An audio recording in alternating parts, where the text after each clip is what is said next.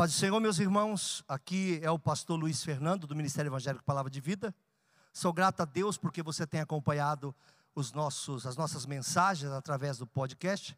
E se você também quiser, nesse momento, contribuir com suas doações de alguma forma, nós temos aqui a conta do Bradesco na agência 0525, conta 80002, dígito 3.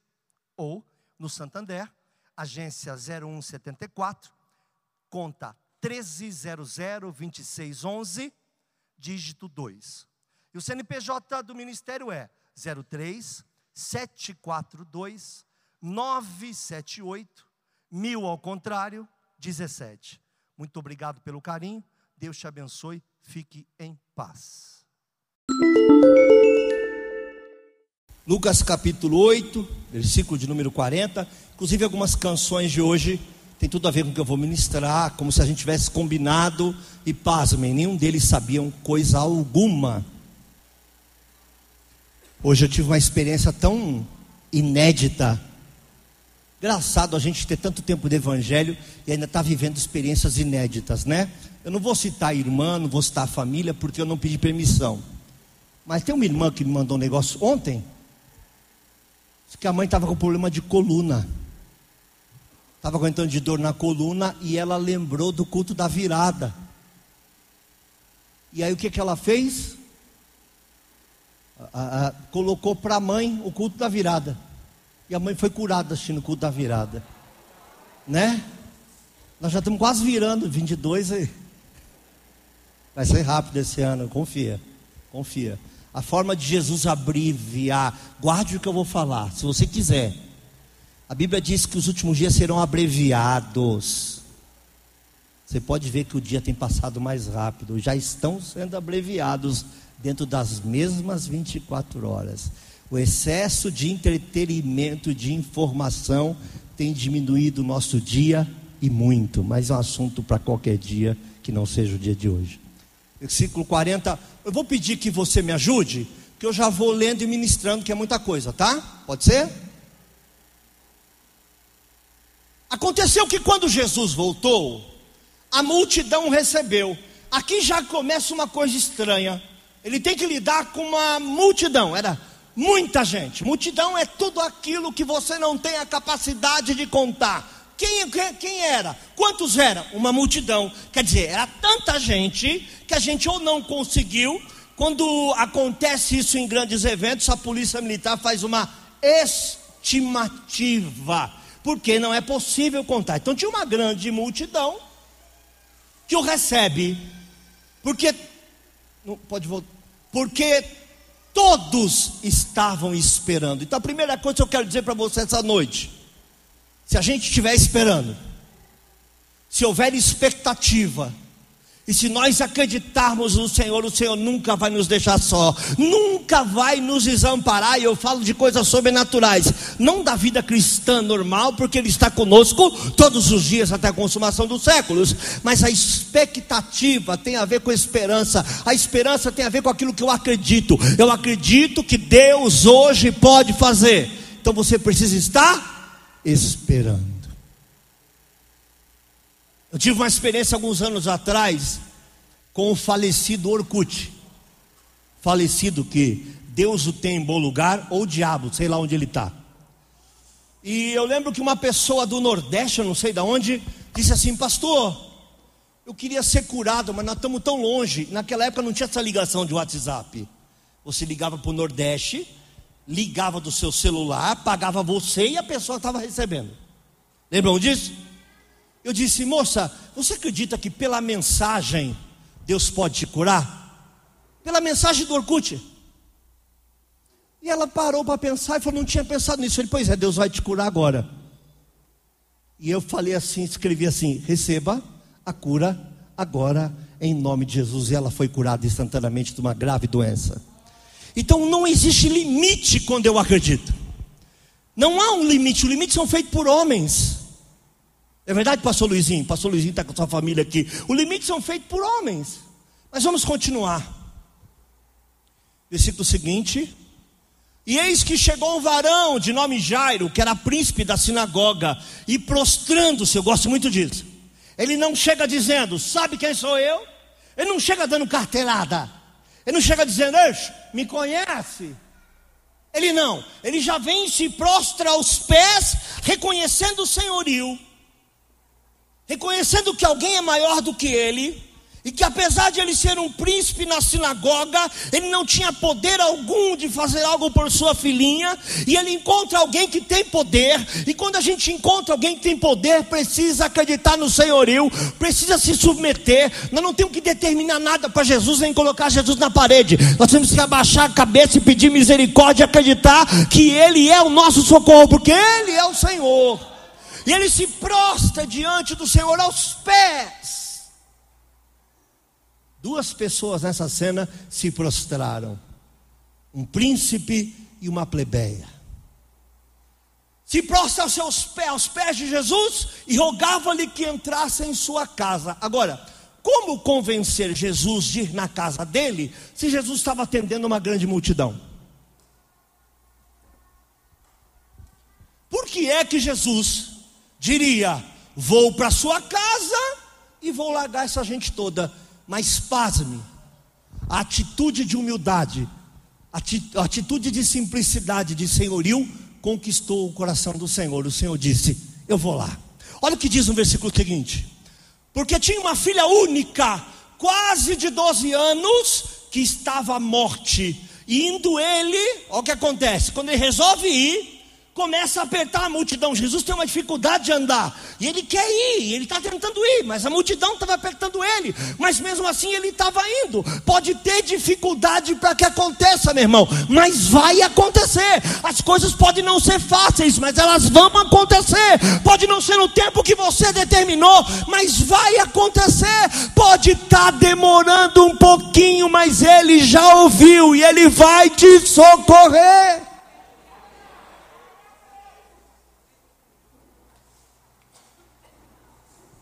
Versículo seguinte. Vamos a uma nova cena. Primeira cena, Jesus está indo com a multidão, mesmo apertado, está tentando sair, está tentando andar. De repente, alguma coisa o constrange, alguma coisa o detém. Uma mulher que tinha um fluxo de sangue, havia também 12 anos, a criança estava quase morta, com quase 12 anos ela ia morrer de uma vez só, e essa mulher estava morrendo aos poucos há 12 anos. Os dois com problema semelhante, os dois se prostraram, tanto o príncipe como o plebeu. Só que essa sofria mais, que uma coisa é você morrer de golpe, outra coisa é você morrer um pedacinho por dia, todos os dias da sua vida. Eu não quero nem entrar em nenhum tipo de emocionalismo, mas quero falar com as irmãs aqui presentes com todo o respeito que vocês merecem. Imagine menstruar 12 anos e ser uma doença.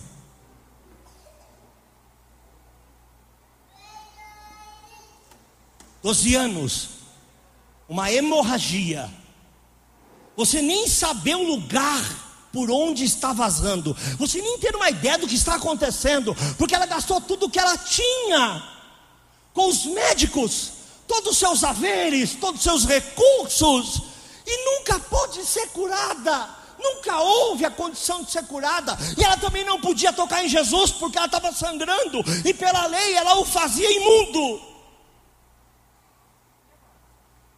A mulher tinha que separar-se nos seus dias.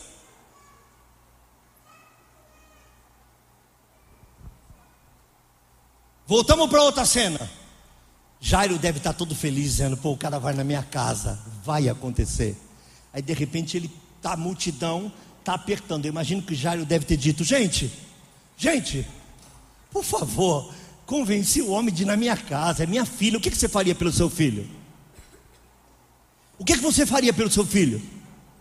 Gente, de repente Jesus para e se distrai porque acontece um novo evento dentro de um evento. Eventos semelhantes, nunca disse isso, é a primeira vez. Eventos semelhantes. Uma menina de quase 12 anos morrendo, uma mulher que estava morrendo há 12 anos. Um príncipe que se prostra e alcança, e uma plebeia que se prostra e também alcança. Chegando por detrás dele, tocou na orla das suas vestes e logo estancou o fluxo de sangue. Pode ter sido ajoelhado, pode ter sido em pé, não importa. O importa é que eu imagino que tenha sido abaixado porque ela não podia tocar nas pessoas, porque faria uma série de pessoas imundas. Então ela determinou no coração dela, ela teve fé dizendo: Já fiz de tudo, mas nunca toquei naquele que tudo é. Eu já fiz todas as coisas, mas nunca cheguei perto daquele que é dono de todas as coisas. Quem sabe hoje é um dia da minha mudança, e determina no seu coração não tocar nele, mas se ela apenas tocasse na roupa dele. Você sabe o que é isso? Você sabe o que é uma fé como essa? Alguém que diz: nem nele eu preciso tocar. Se ela tivesse terminado que ia ficar na sombra dele, seria curada. Se ela tivesse dito: vou esperar passar e eu serei curada, ela também seria curada, porque ela creu. Bendita que creu, porque se formou nela, aconteceu nela os favores do Senhor, porque ela acreditou. Aonde está a nossa fé colocada? essa noite. Versículo seguinte. E disse Jesus: Quem me tocou? Se eu sou Jairo, porque o, pastor Luiz é problemático, sou um ser humano problemático. Eu diria, chefe, chefe, chefe. Depois, chefe, pelo amor de Deus, minha filha. Ô moça, tu está atrapalhando, minha filha está morrendo. E ela só tem 12 anos. Se eu pudesse inventar um diálogo como uma novela da Record, eu faria esse diálogo. Se eu fosse diretor da Record, que inventa um monte de coisa nos negócios lá, eu teria inventado esse. Ele dizendo para a moça: Moça, deixa ele em paz, que minha filha está morrendo. E ela tem só 12 anos. E a outra responderia: Eu também estou morrendo, só que eu estou morrendo um pedacinho por dia. Há também 12 anos. Sua filha não é melhor que eu. Eu não sou melhor do que a tua filha. Tem Jesus para todo mundo, tem graça para todo mundo, tem glória para todo mundo, tem presença para todo mundo, tem milagre para todo mundo. Basta você acreditar. Mas ele parou. Se sou eu, ia falar: Jesus, tudo comigo é difícil. Primeiro uma multidão, agora a mulher agarrou a saia do homem, a vestido do homem. Oh, Jesus do céu, como coisa com crente é difícil. As coisas com o homem de Deus e com a mulher de Deus não são fáceis. Não espere facilidade, espere o sobrenatural. Bendito seja o nome do Senhor. Quem me tocou? disse o Senhor. Os discípulos estavam felizes educadinhos, negando todos, disse Pedro, e os que estavam com ele. Esse é uma coisa que eu nunca ministrei, mas eu queria que você pensasse, pode ser? Disse Pedro e os que estavam com ele. A gente atribui a Pedro essa grosseria, mas parece que foi um coral.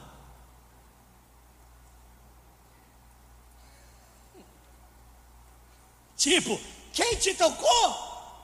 Desculpa, Senhor, está um inferno isso aqui. Como quem te tocou? Eu não sei quem não te tocou.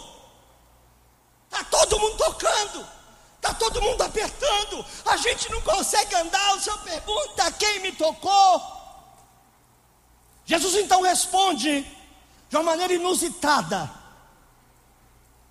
Disse Jesus: Alguém me tocou porque bem conheci que de mim saiu virtude. Não foi um toque normal, foi um toque de fé. Alguém extraiu o melhor que eu tinha nesse dia. Eu tinha algo para dar. Essa pessoa arrancou de dentro de mim sua própria cura. Existe no meio dessa multidão uma pessoa de fé, uma pessoa que verdadeiramente estava me esperando, uma pessoa que verdadeiramente acredita que eu posso arrancar o mal da vida dela, uma pessoa que acredita em milagre, uma pessoa que acredita no sobrenatural sobrenatural tocou em mim. Então, vendo a mulher que não podia ocultar-se, imagine. Imagine como ela estava bem, porque ela se aproxima tremendo. De quem você se aproxima tremendo, se não de alguém que você tenha medo ou temor?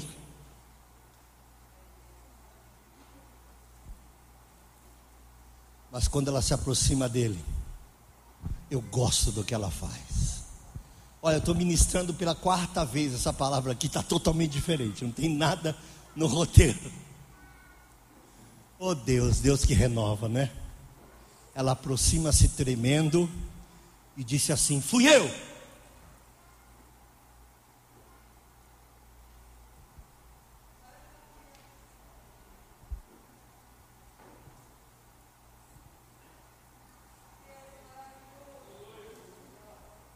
Reconhece, prostrando-se ante dele, ainda tremendo, declarou diante de todo o povo a causa, repita comigo a causa, a causa, a causa. Ela disse assim: Sabe o que está acontecendo comigo? Eu estou doente há 12 anos, eu sou uma imunda, porque eu estou sangrando. Eu não podia tocar no Senhor porque eu ia te fazer imundo, eu não queria fazer essa maldade com ninguém. Então eu me abaixei. Porque eu coloquei no meu coração, se eu tocar nele eu faço ele imundo, mas se eu tocar na roupa dele, eu serei limpa. Então não quis aparecer, não quis pedir nada. O outro era príncipe, o outro falou: "Vem comigo". Não que Jesus fez acepção de pessoas, mas ela era uma plebeia. Você falou: "Pô, ele está indo com um príncipe, vai parar por minha causa". Jesus não faz acepção de pessoas. Jesus não faz acepção de pessoas. Quanto mais se abaixa, maior você é diante do Senhor. E por causa que ele havia tocado, e como logo sarara, parou, pausa na novela da Record. Vamos para outra novela. O Jairo está aqui esperando, a filha dele está morrendo. Você ficaria como? Não dá para ter essa conversa outro dia. Mas é o um inferno. Minha filha está morrendo, está todo mundo querendo falar com o cara decidiu que é na minha casa. Não dá para esperar um pouquinho. Mas Jesus sabia o que ia fazer e como ia fazer. Você acha que está atrasado? Você acha que está demorando? O tempo é o de Deus, o jeito é o de Deus. Deus estabeleceu, Deus determinou, e ao tempo dele as coisas vão acontecer do jeito dele. Se você está ansioso e se você quer desistir porque acha que está demorando, sinto muito, o Senhor não vai se curvar à sua pressa, o Senhor vai aceitar a sua fé.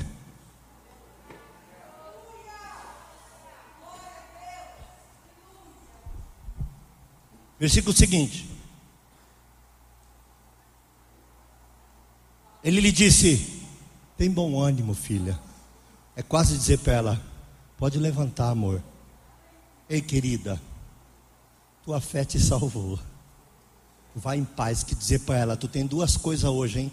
Tu foi curado e foi salva. Você encontrou o Filho de Deus hoje. Você não vai se esquecer. Jesus não cura. E agora vem uma bomba aí. Vou fazer um parênteses. Pode ser?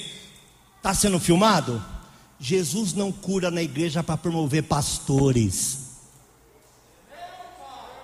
Jesus não cura na igreja para promover ministério. Jesus não cura, cura na igreja para promover uma placa. Jesus não usa homens de Deus para que eles sejam reconhecidos como profetas. Jesus não usa pessoas para que elas cresçam. Jesus não usa pessoas para projetá-las no sucesso. Jesus usa todos esses recursos para trazer salvação àqueles que não conhecem. O interesse de Jesus não é ser curandeiro, mas ser o médico que vai te curar e vai te levar para o céu. Aleluia!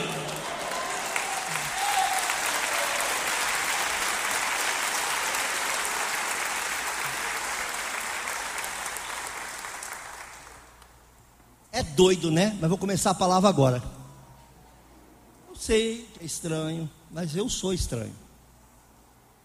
Não queira a sobriedade vinda da minha parte, que talvez você não terá. Que pena. Mas estou na fé, porque a Bíblia diz que nem os loucos errarão o caminho, né? Estou achando que estou no caminho. Versículo seguinte. Estando ele ainda falando, eu não faço essas coisas, estou fazendo de propósito. Repita, estando ele ainda falando quer dizer, concominantemente. Olha que horas que o diabo se aproveita para falar com você. Jesus se distraiu por alguns minutos, foi a hora que a mensagem chegou, a notícia chegou. Estando ele ainda falando, chegou um da casa do príncipe da sinagoga, dizendo: A tua filha está morta, não incomodes o mestre. Primeiro, isso não é notícia que dá, desse jeito. Segundo, não era mestre deles. Ele ainda dá uma bronca, não precisa mais incomodar ele, não. Morreu enquanto Jesus estava falando com uma pessoa, não veio na hora que Jesus estava atento a ele, não veio na hora que Jesus estava andando com ele, não veio na hora que Jesus estava conversando com ele, mas veio no único momento que Jesus estava falando com uma outra pessoa. Enquanto Jesus dizia: Vai em paz, tua fé te salvou. O demônio encosta ali, usa uma pessoa e fala: Não incomoda mais o cara, não, pode ir embora que ela está morta. Quis tirar ele da cena. Você imagina você sendo pai e ele indo para sua casa para curar, todo mundo atrasa ele e tua filha morre. Se você não ia dizer, vocês mataram minha filha. Minha filha estava aqui no pronto-socorro e ninguém deu atenção. Eu pedi para o pastor ligar. Eu pedi para não sei quem. A gente não culpa as pessoas de coisas que a gente mesmo não crê. Mas tudo tinha um propósito, tudo tem um propósito. Meu irmão, eu já ganhei mais gente para Jesus em velório e em casamento do que todas as cruzadas que eu fiz pelo mundo. Deus sabe o que faz. Estando ele ainda falando, chegou um da casa dele e disse: Tua filha está morta, nem incomodes o mestre. Versículo seguinte: Jesus, porém, ele estava falando com a menina da câmera, mas estava ouvindo o que o diabo estava falando para você aí no fundo. Não é para você. Tem mais jeito para você. Você é crente velho. Você só sabe pecar. Você só sabe falhar. Jesus, porém, ouvindo-o, respondeu dizendo: Não temas, crê somente e será. Que Jesus, na cara dele, disse assim: Olha para mim. Não ouça essa pessoa do teu lado que é do inferno. Olha para mim. Não ouça esse teu amigo que é um querido, mas está sendo usado pelo diabo. Olha para mim. Notícia só quem tem para você sou eu. Podem te dar qualquer notícia, mas a última notícia vem do Senhor. E a notícia que eu tenho para você essa noite é que o milagre vai acontecer, apesar de todas as pessoas te perturbarem do teu lado, que as coisas vão acontecer, apesar de tantas vozes que você tem escutado, que as coisas vão acontecer, apesar de ter tardado 12 anos, as coisas vão acontecer. Olha para mim, eu já disse que eu vou na tua casa. O que o diabo fala ou deixa de falar não importa. O trabalho que fizeram ou deixaram de fazer também não importa. Quantas pessoas estão te acusando? Não importa. Todas as dificuldades também não importa. Se o processo sai, se o processo não sai, não importa. Eu disse que vou visitar a tua casa, então a única notícia verdadeira para você é a minha. Eu vou lá e eu farei o milagre. Para de escutar o diabo. Para de escutar o diabo.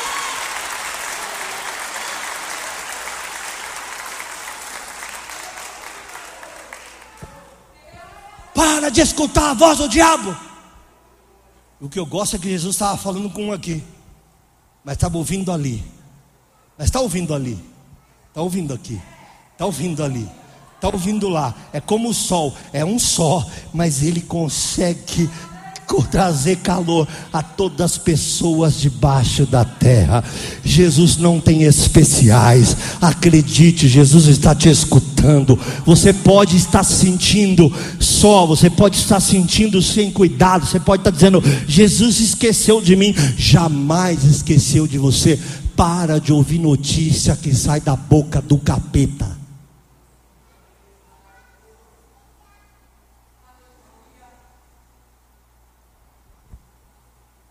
E é muito engraçado que Jesus nem mandou o cara calar a boca, né? Ele vai na cara do cara e fala: Ei, ó, tá vendo esse cara do teu lado? Esquece ele. Olha para mim. Não tenha medo, só continua crendo. E ele usa a palavra salvação. Porque ele tinha acabado de usar a palavra salvação com a outra. E a outra foi curada. Ele quis dizer: o que eu fiz aqui que eu fiz aqui, eu faço lá. E eu não estou atrasado porque eu sou o Senhor do tempo. Atraso é uma medida humana e não divina.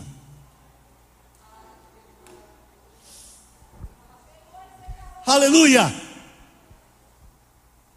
Entrando em casa, ele foi.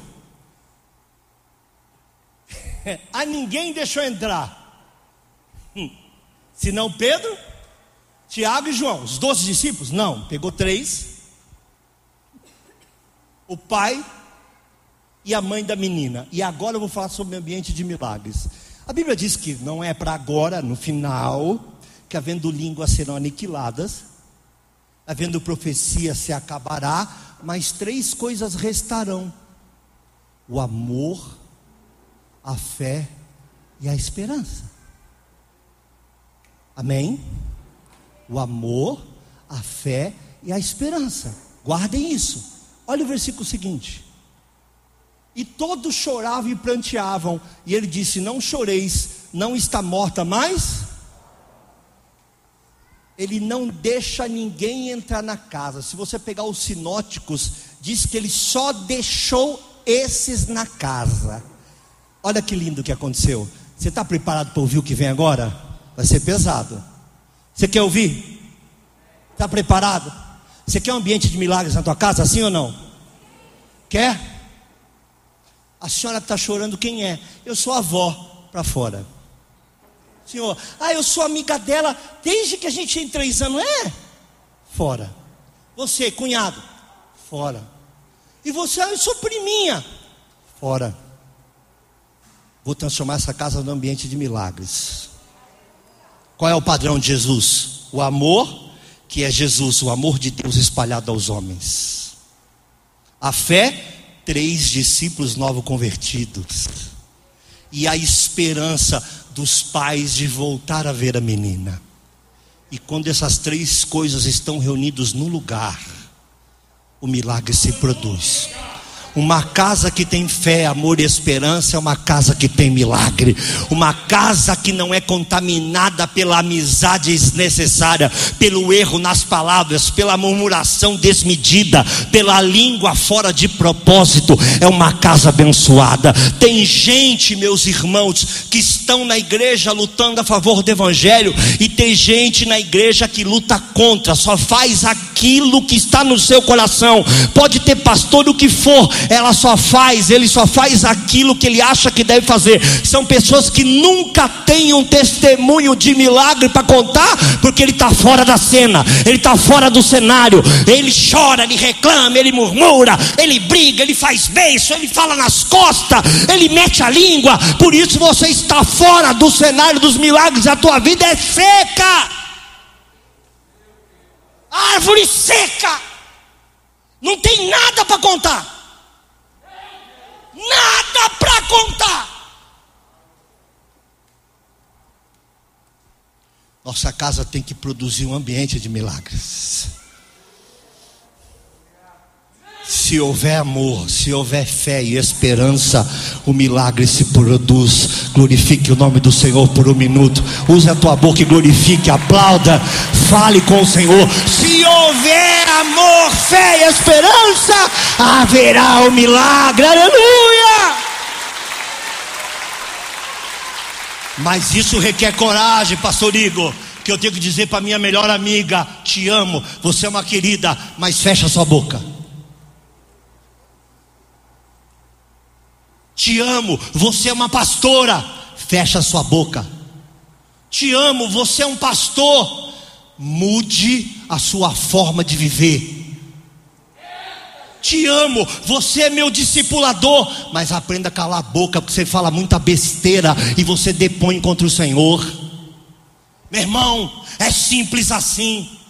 Se você estiver remando com um monte de gente no barco, quem não estiver remando, ou quem estiver remando ao contrário, é sobressalente. Chega a hora de botar na água. Você não vai chegar nunca. E aí é o problema. Porque é minha amiga, te amo, você é a melhor amiga que eu tenho, mas você é uma doente murmuradora. Te amo, você é o melhor amigo que eu tenho, você me ajudou a vida inteira, mas você está contaminado pela murmuração e pela soberba. Você é um doente. Ah, tá chorando? Tô fora da casa. Ah, tá reclamando? Tô fora da casa. Só vai acontecer milagre nessa casa quando o ambiente estiver preparado. Se houver um ambiente de milagre, o milagre acontece. Minha casa não será casa de linguarudo, minha casa não será casa de reclamão, minha casa não será casa de covarde, não será casa de murmurador. Mas quem quer falar isso para amigo? Quem quer falar isso? Para pastor? Ah, pastor, alguém já contou para o senhor que o senhor é um murmurador? Me respeita, eu sou o anjo da igreja. Não vem com essa conversa, não, pastor. Não fica travestido desse negócio aí, não. Tu é ungido, eu também sou. Fecha a tua boca. Está patinando até hoje porque você é doente. Está cheio de doente aqui. Está na hora de fechar a boca. Está na hora de respeitar. Está na hora de adorar. Quem mais sabe, mais serve. Se tu tem um entendimento maior, então ajoelha, porque tanto o príncipe quanto a plebeia abaixaram diante dele, porque nesse ambiente só tem um que é grande, é ele. É ele. Toda honra, toda glória, todo louvor, toda adoração.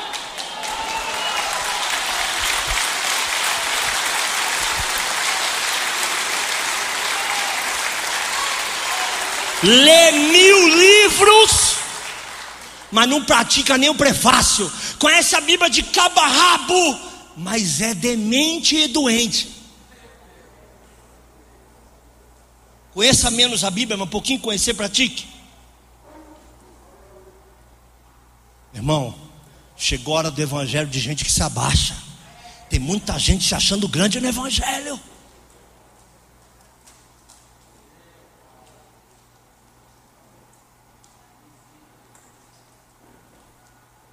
Eu estava com um pastor que falou uma besteira pública, aí o microfone veio para mim, eu chamei a atenção dele publicamente. No final do culto, ele falou: Pastor, quando for assim, me leva num canto e fala comigo. Eu falei: Não, senhor, você falou publicamente, tinha que ouvir publicamente.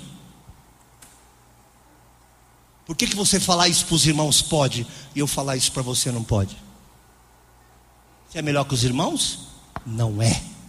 Não tem uma pessoa nessa igreja aqui que é melhor que você, irmãozinho. Ouviu?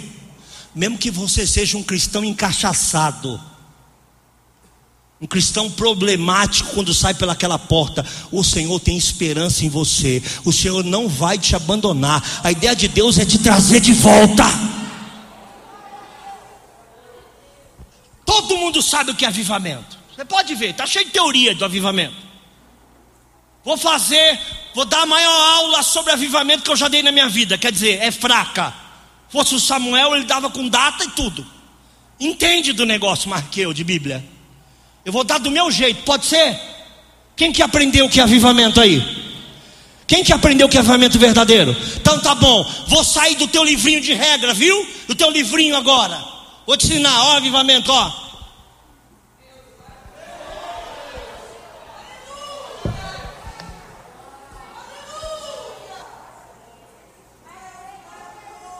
Eu não posso, mas o Senhor pode. Eu não sou, mas o Senhor é. Eu não tenho, mas o Senhor tem. Toda minha justiça é pano de imundícia. Tudo que eu tenho nada é. Eu sou um vaso na tua mão e o Senhor é o olheiro.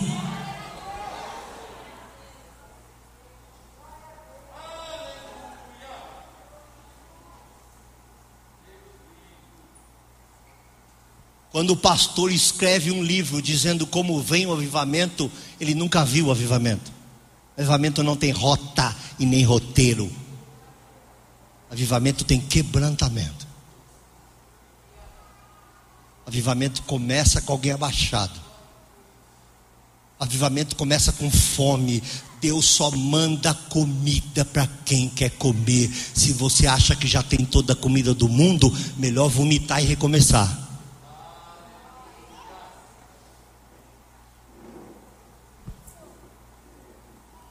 Olha o que diz o texto. Vamos voltar lá? Sabe onde estava?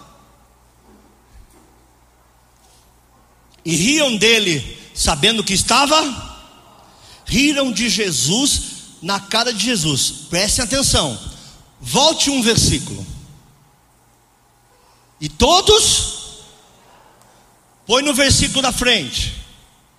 Agora riam. São duas vertentes da altivez e da soberba. Tem dia que está chorando, tem dia que está tirando sarro. Isso não é quebrantamento real nem genuíno. O servo do Senhor que sabe algo, nunca se ri de quem algo não sabe.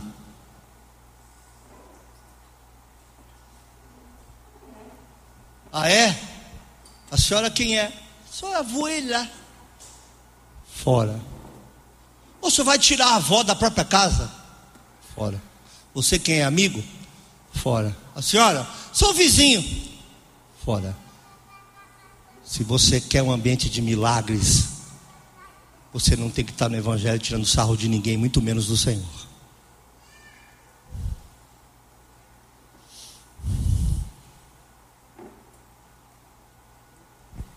Estou terminando. É que eu quebrei todo o meu roteiro. Eu preguei uma palavra totalmente diferente. Vou vir em casa para anotar. Tudo que eu preguei da outra vez não é o que eu preguei agora. Versículo seguinte. Gosto muito disso. Eu gosto muito disso. Ele pegou a mão dela, o que, que ele disse? Ele disse: levanta ou disse ressuscita? Ele disse: levanta ou disse volta à vida? Ele disse: levanta ou disse seja curada? Viu? Ele nunca viu ela morta, ele nunca viu ela doente. Ele sempre viu ela apenas deitada e dormindo. Quando ele chegou na casa, ele falou: Ela não está morta, ela dorme. Como é que sabe que ela não está morta? Se para nós ela já morreu, ela dorme em mim, dorme no meu Pai. Eu sou a ressurreição e a vida. Quem crê em mim, ainda que morto, viverá. Ela dorme.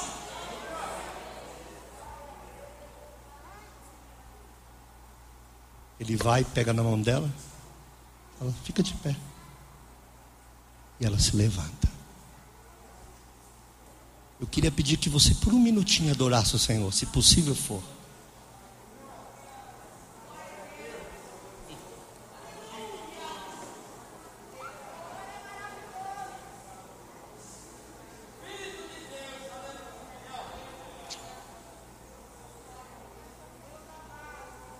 Vou falar dois versículos pesados agora, hein? Tem tempo de colocar o cinto de segurança ainda. Versículo seguinte: O seu espírito voltou. É muito engraçado, né? Ele não disse, volta espírito, ressuscita. Eu falei, levanta, o espírito automaticamente já foi. Falou, preciso botar ela de pé. Preciso botar ela de pé. Que quem manda na vida e na morte acabou de me dar uma palavra. E quando ele dá uma palavra, ao vento e o mar lhe obedecem. Quando ele dá uma palavra, a tempestade se acalma. Quando ele dá uma palavra, a morte vai embora. Eu até costumo brincar, gente, que quando Jesus se manifesta através de poder, porque se manifesta através de qualquer um, está manifesto, não é, pastor Samuel? Mas quando se manifesta, olha, escuta aí, se quiser anotar, aproveita. Quando Jesus se manifesta através de um poder, é muito engraçado que não precisa ter cura. O próprio capeta que te enfermava corre. Às vezes, a manifestação da presença de Jesus é automaticamente a manifestação da ausência do diabo. Quem está entendendo? Apaga a luz para mim. Tudo, apaga tudo aí. Viu? Não entrou escuridão, a escuridão estava aqui, só que ninguém via. Acende a luz, porque a luz é muito maior do que as trevas. Bendito seja o nome do Senhor, aleluia!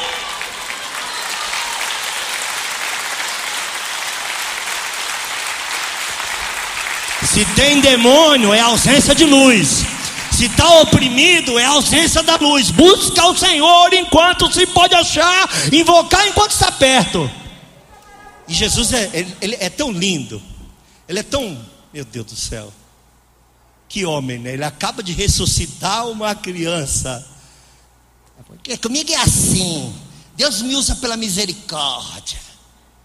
Não, ele falou: Poxa, dá comida para ela. Eu não posso falar sobre isso. Tinha nada a ver esse contexto, gente. Muito fora esse contexto. Veja ele falar, vai para a sinagoga, chama todo mundo. Hoje à noite vai ter um reteté, vai ter um movimento, fazer uma vigília aqui que não vai ter um só que não vai pular. Fala, dá comida para ela. Naquele momento ele vira pai, sabe? Alimenta a menina. E aí acontece isso aí. Eu termino com o que vem depois. Diz assim: E seus pais ficaram maravilhados, e lhes mandou que convidasse todo mundo, todos os cultos, porque agora na igreja tem um profetão que é usado em cura. Chamou todos eles para televisão para poder mostrar para outros crentes que a igreja deste pastor é mais crente que a igreja dos outros crentes. Chamou todo mundo e avisou que na palavra de vida tem cura, mas que na assembleia não tem. A presbiteriana não tem. Isso não é evangelho de Jesus, muito menos do reino. Ele acabou de ressuscitar uma criança e disse para os pais: carece de falar para ninguém não.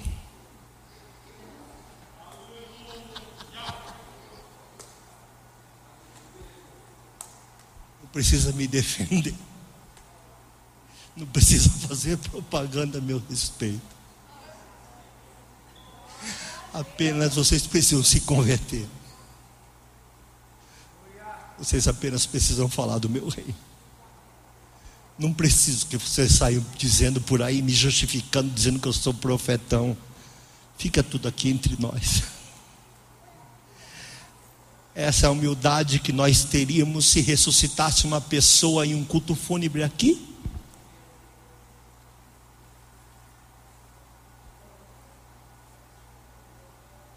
isso que nós faríamos? Foi isso que nós fizemos quando o aleijado levantou aqui? Nós precisamos muito aprender com Jairo e com a mulher.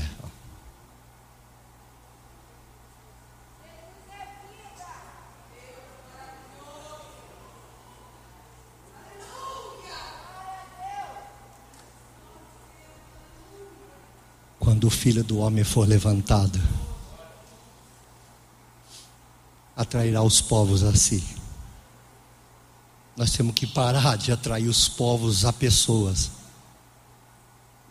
Todos os homens e mulheres de Deus precisam pregar a Jesus, que foi morto, mas ressuscitou e está à destra do Pai e voltará em breve para buscar a sua igreja não é uma competição de números. Sabe como é que a igreja enche? Alguém aqui sabe? Eu sei que você sabe. Você vai dizer o que você aprendeu no formulário, que você aprendeu na cartilha, que você aprendeu no congresso. Não, se tiver um pastor sério, nunca se tratou de pastor sério, porque pastor está na mão de Deus, com erro, com falha, com acerto, com virtudes. Não, mas que a igreja nunca se tratou disso.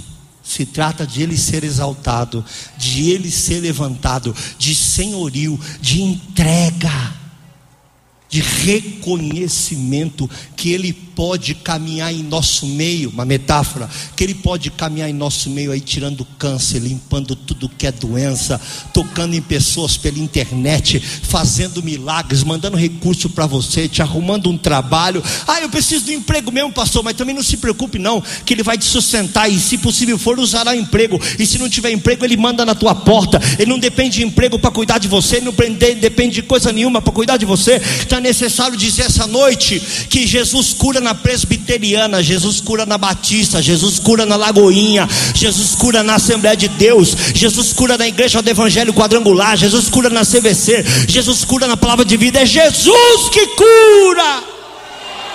Vamos fazer desse lugar um ambiente de milagres.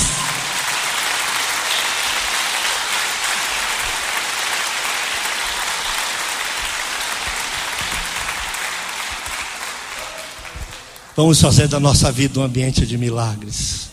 Está na hora de parar de chorar um pouquinho, está na hora de parar de rir um pouquinho. Quando Jesus falar que vai fazer, Ele vai fazer. De que maneira, Senhor? Não é um problema seu. Até quando, Senhor? Eu sou o dono do tempo. Parece que o Senhor não está me ouvindo, eu não sou surdo. O Senhor não está me vendo, eu não sou cego muda você, me traz para tua casa, me traz para tua televisão, me traz para o teu celular, me traz para o teu tablet, me traz para o teu ambiente de trabalho, me traz para a tua congregação. Pastor, o que, que o senhor está falando? Está cheio de gente pregando o evangelho, bonito, arrumadinho, coisa linda, só não conhece Jesus. Costumo fazer uma brincadeira, uma analogia, é uma brincadeira. Repita comigo uma. Vai me chamar de herege, hein? Lembra Abraão levando o filho para sacrificar? O filho lá no meio do caminho faz uma observação para Abraão. Quem lembra qual foi a observação? O que, que ele disse que tinha? Vamos lá, tinha o quê?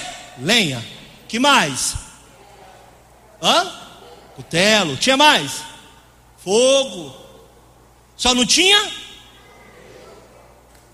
Agora eu vou ser assassinado. Dá para ter uma boa igreja com cutelo, lenha e fogo. Mesmo que a gente esqueça de falar do cordeiro. Mas sem o cordeiro nunca será uma igreja genuína.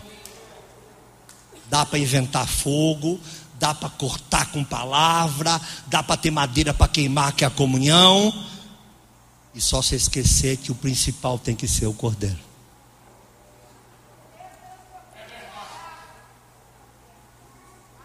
Jesus é o cordeiro.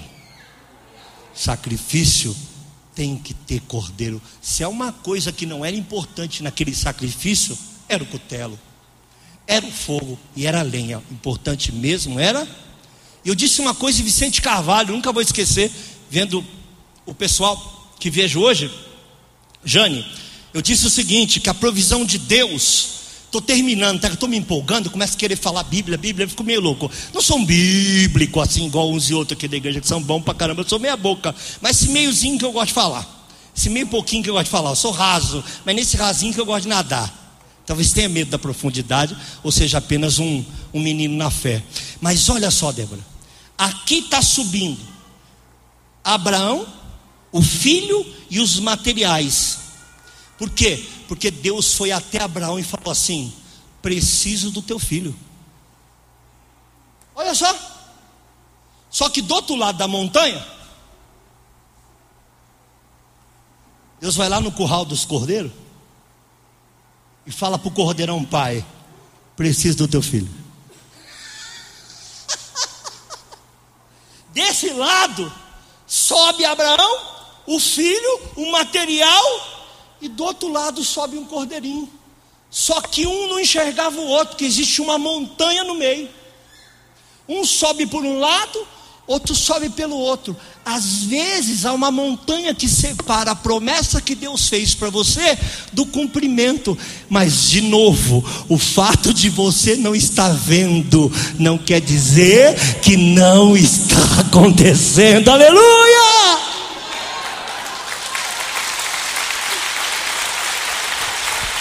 Aleluia! Exalte a Ele, exalte o Cordeiro, glorifique.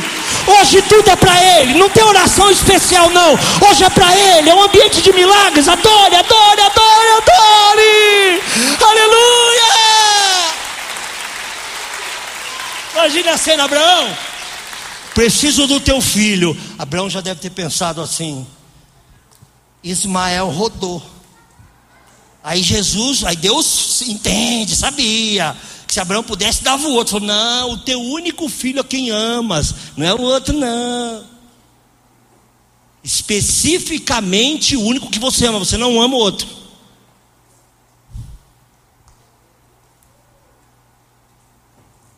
Foi lá nos cordeiros e diga, rapaz, preciso do teu filho. É a criação, né? O cordeirinho sobe a montanha para ser sacrificado lá em cima. Do outro lado sobe Abraão sem o cordeiro. E lá na frente a Bíblia solta uma bomba. Abraão viu o meu dia e exultou. Em que momento Abraão viu o cordeiro de Deus que tira o pecado do mundo? Foi nesse dia. Quando ele viu o cordeirinho amarrado, ele entendeu o plano da salvação. Irmão, de um lado está você, de outro estou terminando, tá bom? Pastor Samuel está fazendo sinal para mim, relógio aqui, está me dando pavor, morro de medo. De, de um lado está subindo você, do outro está subindo a sua bênção. Vocês ainda não se conhecem, nem se viram, mas vão se encontrar no topo. Você pode aplaudir e glorificar o Senhor? Vão se encontrar em algum momento. Vão se encontrar em algum momento. Aleluia! Vamos terminar o culto, que na verdade teve umas cinco mensagens em uma, né? O roteiro acabou faz tempo. Não tem pressa não. É, viu aí? Aí? É. Mas se faz parte da casa da menina que morreu, a horário. Quer aparecer.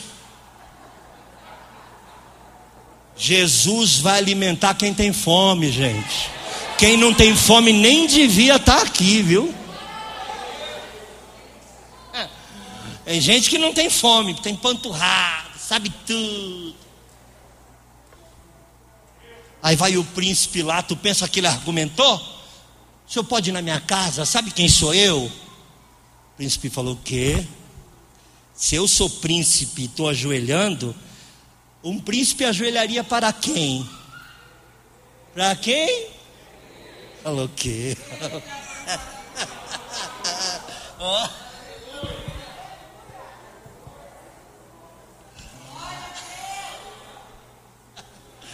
Para quem que o príncipe deve ajoelharia?